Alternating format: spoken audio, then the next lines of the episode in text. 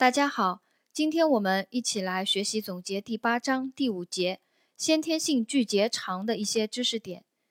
先天性巨结肠又称先天性无神经节细胞症，是由于直肠或结肠远端的肠管持续痉挛，粪便淤滞在近端结肠，使该段结肠肥厚扩张。先天性巨结肠是小儿较常见的先天性胃肠道发育畸形，男性发病显著高于女性，有家族遗传倾向。下面一个知识点呢是先天性巨结肠的发病机制啊，我们对此只要了解一下就好了。为了加强记忆啊，胚胎发育的过程中可能会受到病毒感染、药物及遗传等因素的作用。使局部的肠壁肌间神经丛和黏膜下神经丛缺乏神经节细胞，病变通常发生在结肠的远端。由于肠壁神经节细胞缺乏，该段肠管收缩狭窄，呈持续痉挛状态，形成了一个功能性的肠梗阻。所以，先天性巨结肠呢，又叫先天性无神经节细胞症。是一种先天性的胃肠道发育畸形疾病。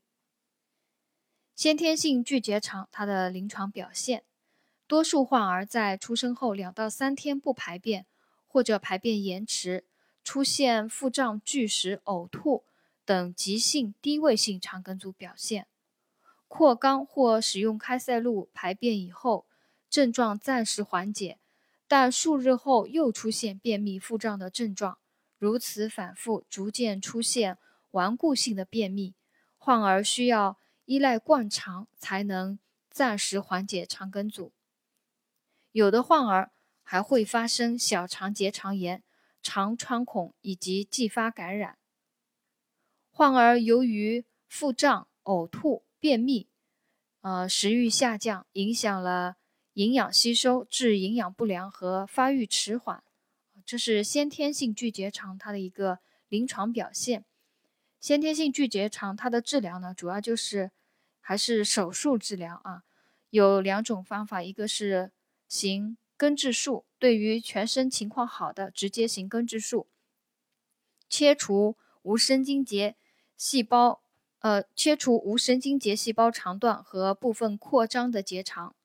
对于新生儿，年龄稍大但全身情况较差的，或者是并发了小肠结肠炎的患儿呢，可以先行结肠造瘘术；但全身情况好，肠梗阻及小肠结肠炎症状缓解以后，再行一个根治手术。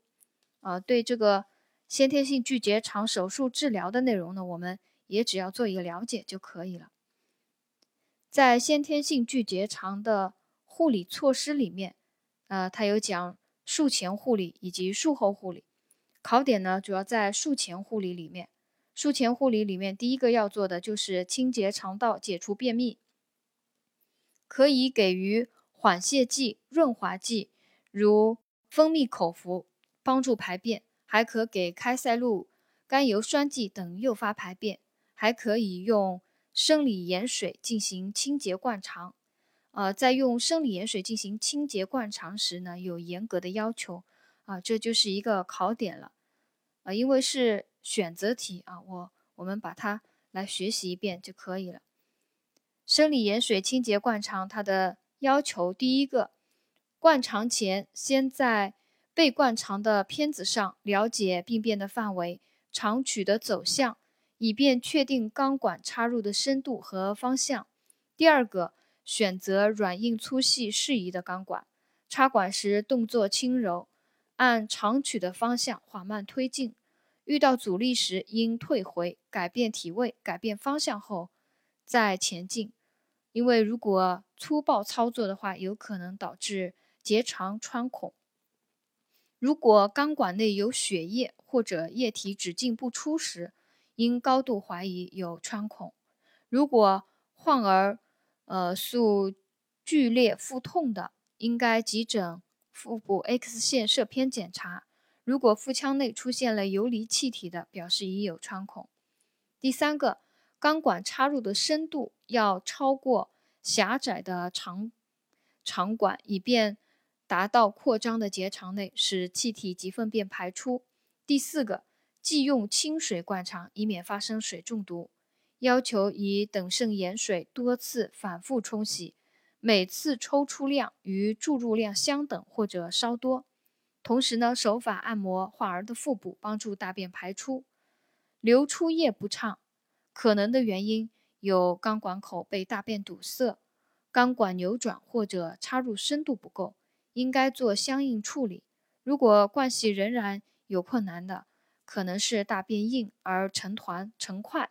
呃，那么在这时可以灌入百分之五十的硫酸镁，二十到三十毫升，以刺激排便。术前护理除了呃清洁肠道、解除便秘，还应该要改善营养，给予营养不良的患儿、低蛋白血症的患儿呢，加强一个营养支持治疗，还要注意密切观察病情，注意有无。小肠结肠炎的真相，比如高热、腹泻、排出奇臭粪液、腹胀、脱水、电解质紊乱等。一旦患儿发生小肠结肠炎呢，应该暂停根治手术。第四个要做好术前的准备，除了清洁肠道，还应在术前两天口服抗生素，检查实实质脏器的功能，呃，以确定患儿能否手术。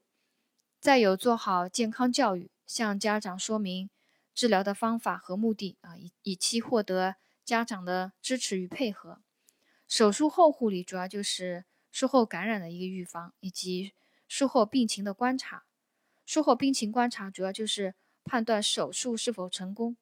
如果术后仍然有腹胀，并且没有排气排便的，可能与病变的肠段切除不彻底，或者是吻合口狭窄有关。那么可以在术后两周左右即开始每天扩肛一次，坚持三到六个月，同时训练排便习惯，改善排便功能。如果还不能凑效的，再做进一步检查和处理。